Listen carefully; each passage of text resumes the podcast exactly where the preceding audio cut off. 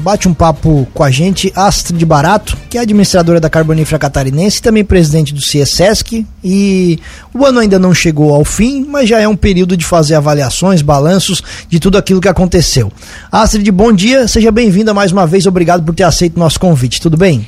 Bom dia, Tiago. Bom dia, Juliana. É um prazer né, estar aqui com vocês. Imagina, o prazer é todo nosso. E acho que a gente começa do fim para o começo, Tid. E falando da conquista que vocês obtiveram semana passada na Carbonífera Catarinense, da ISO 45001. Explica para nossa audiência do que, que se trata isso. Então, a ISO 45001, é, ela trata da questão da saúde e segurança do trabalho, que é um grande valor nosso, né, um grande pilar é, nós estamos com 670 funcionários hoje, então nosso maior objetivo nosso maior bem, né, valioso, são as vidas.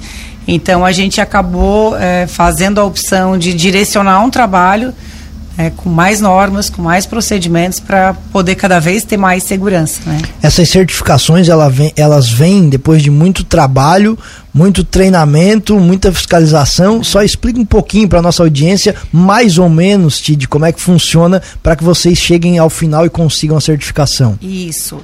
Então, é, a parte documental dela, o início do processo né, de certificação, ele já faz, já faz dois anos que nós estamos trabalhando. É, isso é importante a tua pergunta, Tiago, porque quando a gente olha o resultado final, a gente pensa que é só querer ter, né? Exato. E não é bem assim. É, são dois anos de trabalho, de montagem, de estruturação, né, de toda, todo o quadro, todas as matrizes necessárias. É, o que facilita é que nós já somos um, um, setor totalmente regulado, né, e na questão das normas de segurança muito mais.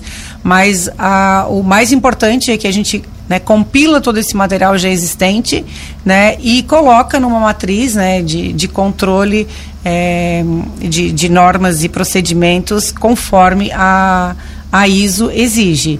Né? Então, sexta-feira agora, né, culminou, né, a gente teve uma recertificação da 14 mil, que nós já temos desde 2005, e a, e a, e a finalização, né, é, o início da certificação, então, da 45 mil. Essas certificações elas são válidas durante um período determinado? É anual. Ah, são As, sim, são anuais. Perfeito. Eu até iria lhe comentar e perguntar justamente sobre a ISO 14001 que vocês também é, mantiveram, né? Que vocês renovaram. Essa trata especificamente do quê? Da área ambiental. É, área ambiental. É interessante até, né, de que acho que essas, essas certificações, prêmios, cuidados, elas atestam tudo, tudo aquilo que a gente já sempre conversa aqui da mudança da mineração, que não é mais aquela que o pessoal ainda, alguns ainda tem na memória, do cuidado e, e dos métodos que vocês têm que ter para manter o trabalho de vocês. Isso. É, de fato, Tiago, eu, eu sempre digo, né, e até estava comentando numa entre, entrevista anterior que eu dei, que nós é, trabalhamos todos, todas as empresas trabalham né, adequadas dentro das normas exigentes Somos um setor altamente fiscalizado, é, direto, assim, a gente tem muitas é, fiscalizações dura, durante o ano pelo IMA, MPF, ANM, é, mas assim, é, a gente tem um trabalho totalmente diferente, né? Hoje a gente recupera o que o passado degradou, né? Nossos sites de trabalho são super pequenos, né? É, com áreas pretas, que digo área preta é a área que sai o carvão, né? Mas são todas áreas totalmente controladas, né? Com, com todas as contenções necessárias. Então, o risco, né? Ele é totalmente controlado. E também, assim, nós não temos mais barragens, né? Desde 2019. Então, assim, a nossa operação em si, né? A parte de deposição do rejeito é ali, né? Na, no lavador. É o que a gente tem de contaminações maiores. E, e tudo isso muito bem controlado. Então, assim, essa ISO, ela atesta a nossa excelência no nosso trabalho. Tidi, eu imagino que 2022 tenha sido um ano bem intenso, inclusive com o cenário também federal, a questão da lei da transição energética justa, né? Que avaliação que você faz desse ano que está terminando?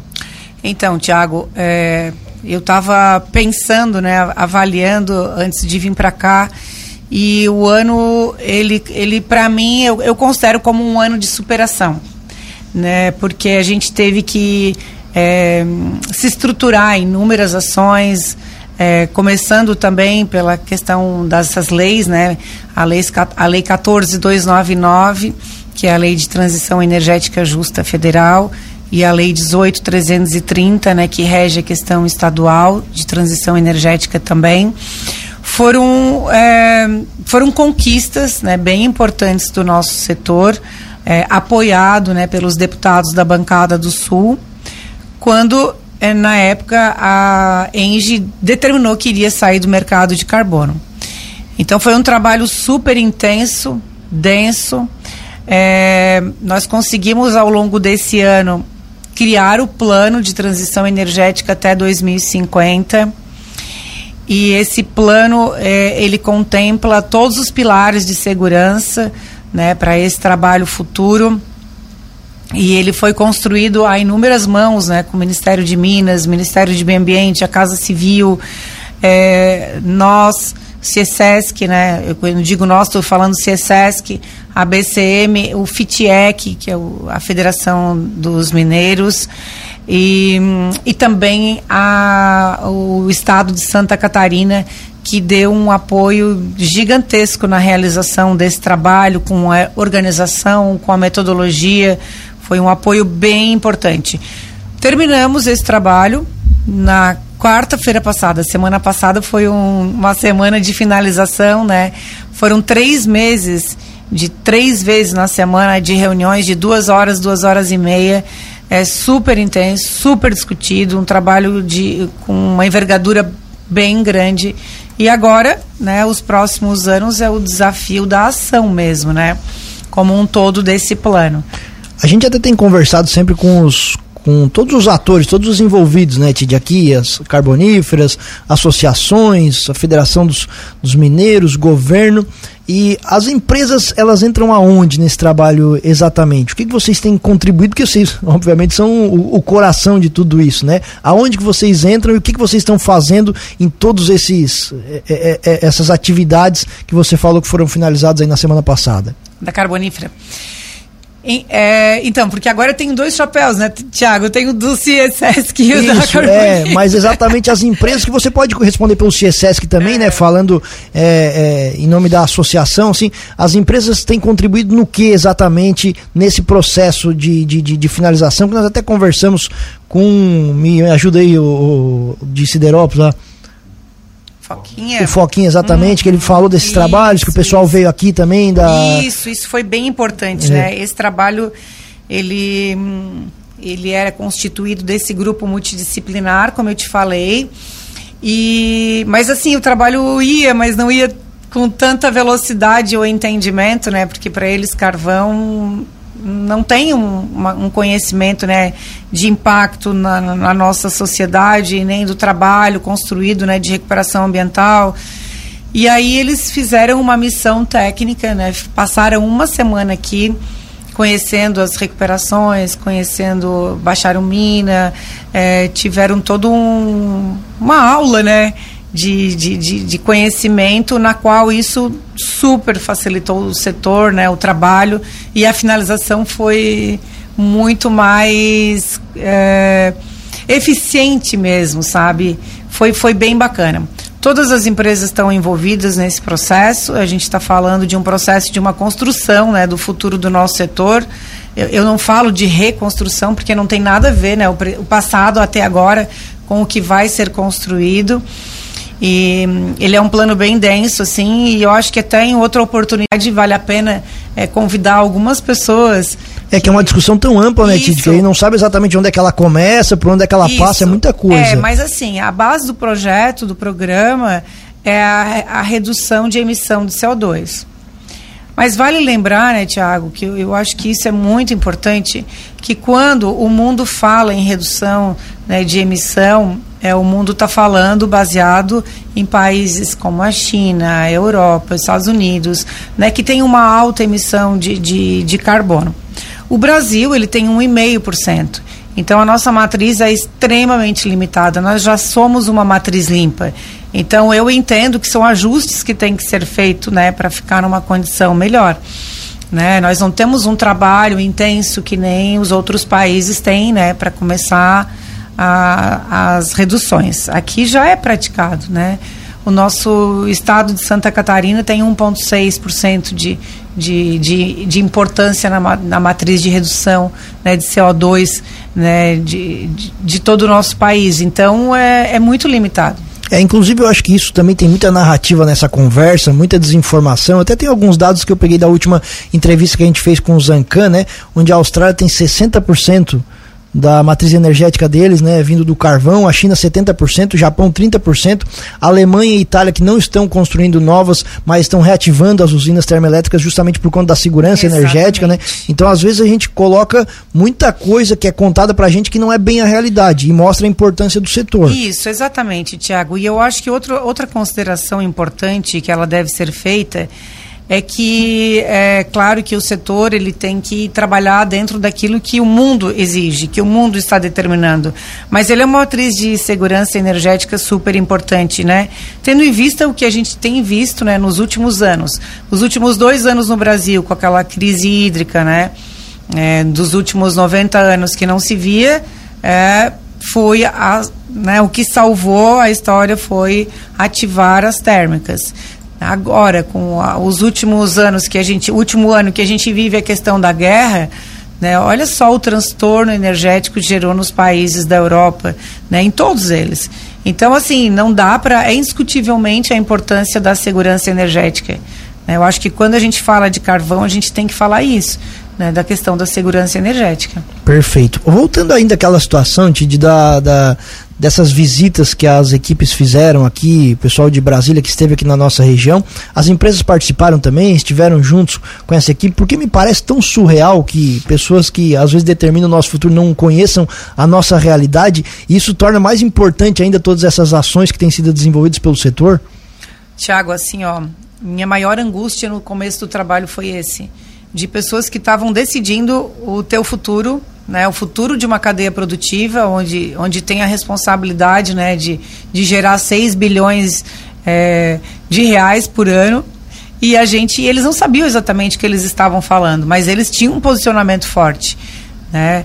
Então, essa vinda, ela meio que desmistificou isso, trouxe a realidade né? E, e a, por isso a importância, né? Que às vezes as pessoas falam sem conhecimento. É muito fácil tu falar, tu julgar, né? Tu emitir teu posicionamento sem ter conhecimento. Mas na medida que eles conheceram né, essa realidade, mudou total a visão, sabe?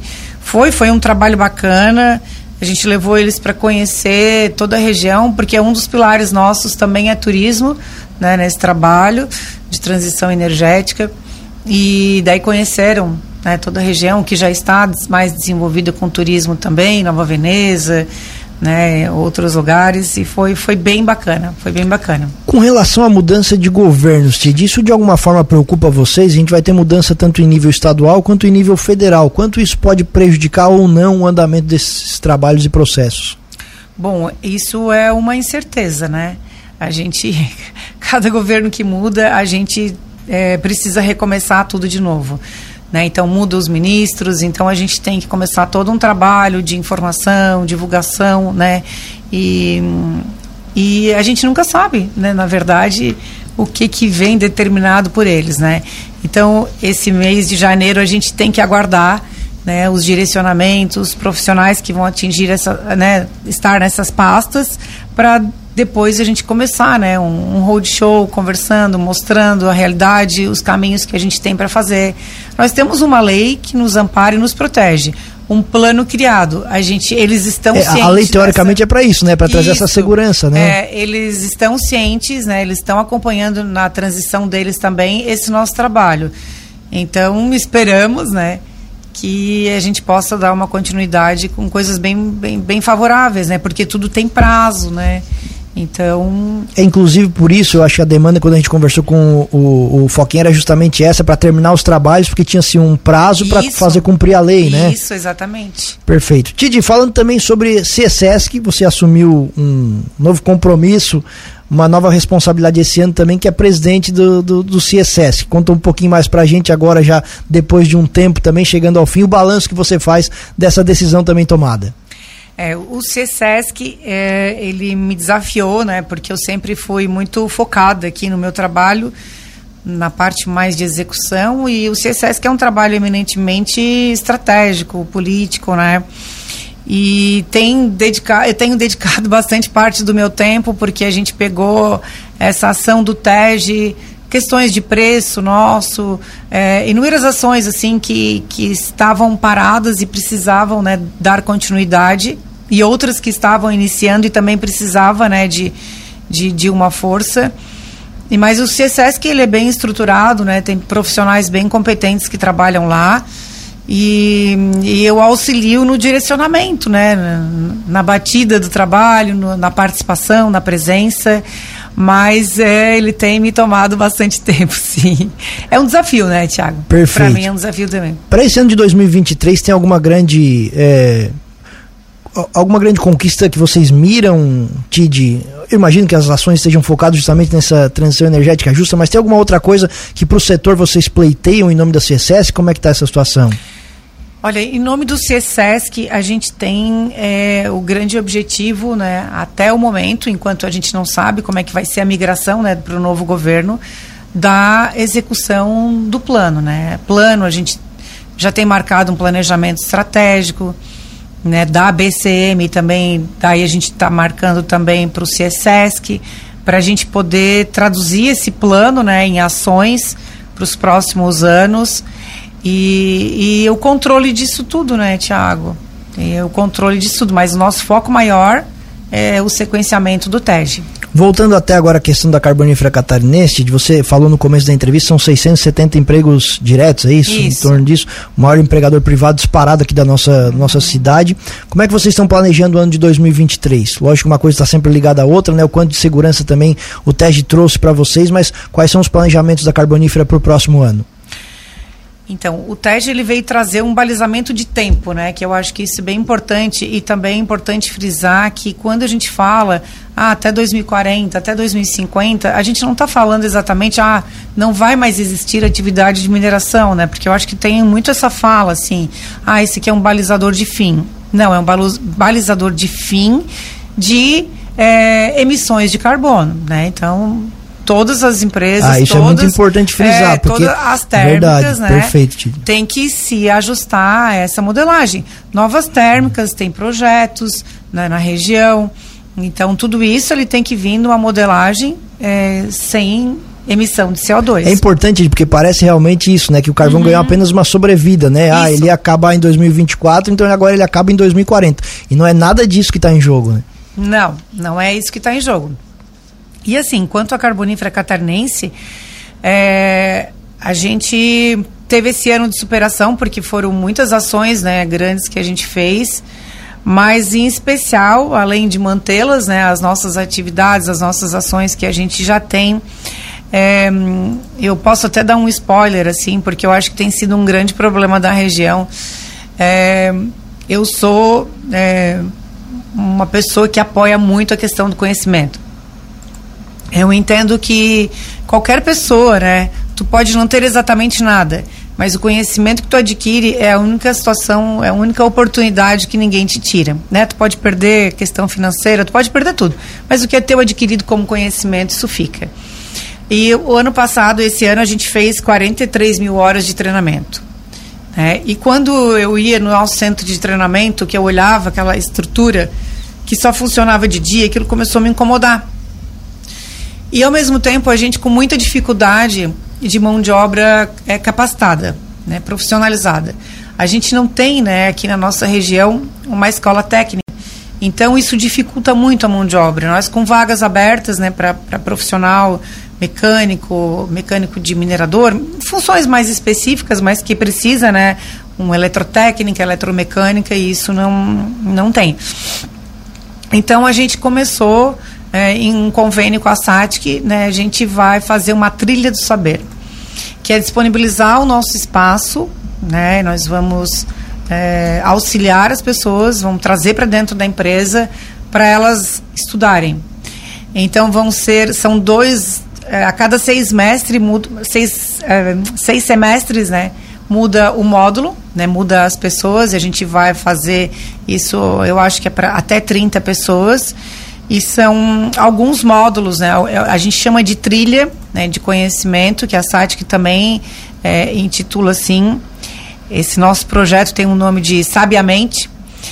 E, e é o nosso tem um curso ali que são 96 horas, que é mecânica industrial. E super completo.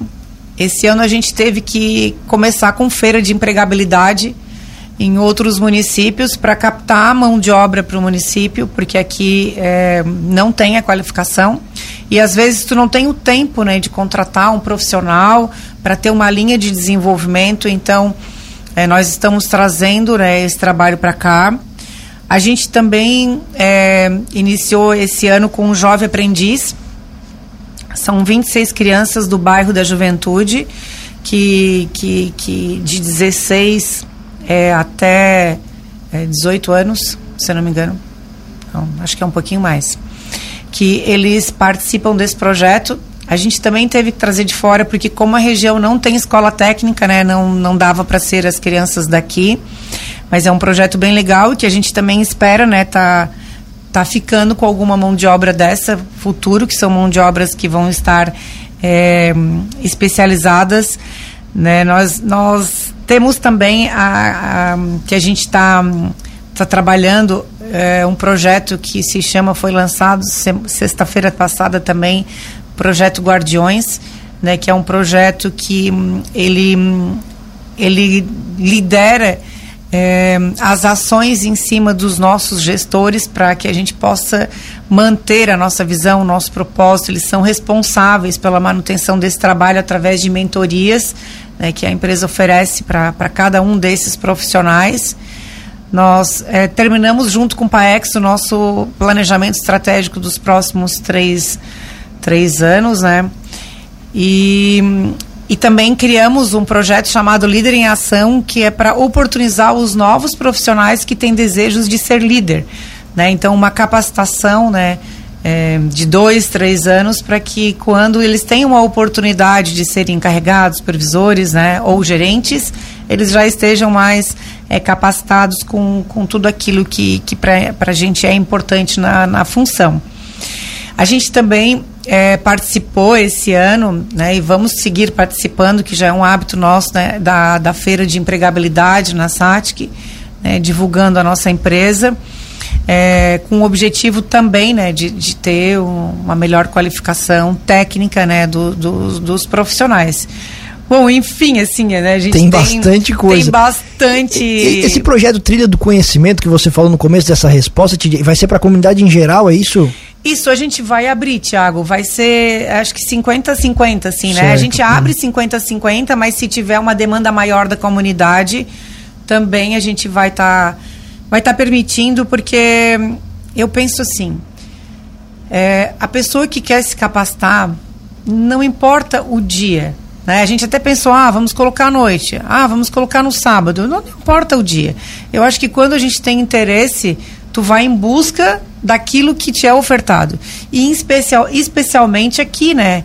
Porque para te poder acolher esse trabalho, tu teria que se deslocar até Criciúma na e. E tu acaba vendo quem valoriza de fato também, né, Tid? É, exatamente. Por exemplo, assim, ó, e, e, essa é a minha frustração um pouco, sabe, Tiago? A gente abriu é, eletromecânica dentro da empresa. Tem três inscritos. É, eu, teria, eu tinha vaga para 15. Então, assim, às vezes tu também quer oferecer o melhor, as pessoas não querem. Né? Tipo, então isso é uma dificuldade. Por isso que às vezes a gente fica na iminência de procurar outros profissionais em outros lugares que queiram. Né? Às vezes, quando é tudo muito fácil, a gente também não valoriza. Perfeito. Né? Então, esse uma, é o nosso desafio. Uma outra grande marca, inclusive o Vilma tá, tá comentando lá, né? Bom dia, Tid, grande pessoa que sempre colabora com o nosso município, é o engajamento social da Carbonífera. Diversas ações aqui, diversas entidades são ajudadas pela Carbonífera Catarinense. E isso é, é fato e é, é, é só você perceber ao seu redor aqui quantas iniciativas são apoiadas pela Carbonífera Catarinense. Que visão vocês têm disso, né? De estar junto com a comunidade, porque vocês são muito presentes? Tiago, é, assim, ó, eu sempre digo, né, a, a parte social, ela vem no nosso DNA, né? Isso já vem da mãe, do pai, então isso para a gente é, não é exatamente difícil fazer esse compromisso social, sabe? É, é uma coisa intrínseca da gente, assim, é, é como se a gente tivesse inserido mesmo. Desde que a gente veio para cá, 24 anos atrás, é, isso era como se fosse uma necessidade, mas talvez minha, sabe? De estar presente, de poder auxiliar. E há 24 anos atrás a gente falava de muita vulnerabilidade, né? De muita dificuldade na cidade né, que estava parada pela mineração já há mais de 10 anos. Hoje não, né? Hoje a gente já tem um cenário bem melhor, né? Mas é, eu assim, imagino que até os projetos sejam outro, de isso, outros tipos também. Isso, os projetos são outros, mas, mas o desejo de estar, né, continuando auxiliando, ele permanece. Isso aí é um, é um grande valor da nossa empresa.